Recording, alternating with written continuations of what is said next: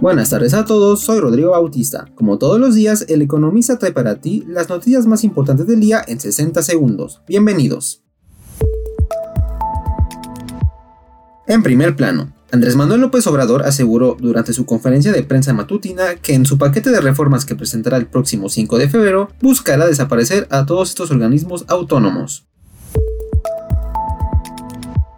Finanzas. El gobierno mexicano regresó al mercado de euros con la colocación de un bono sustentable, de acuerdo con la información de la Secretaría de Hacienda y Crédito Público. Política y sociedad. La precandidata Xochitl Gálvez aseveró que en caso de llegar a la presidencia enfrentará de manera frontal a la delincuencia, pues dijo tener las agallas para que la gente viva en paz.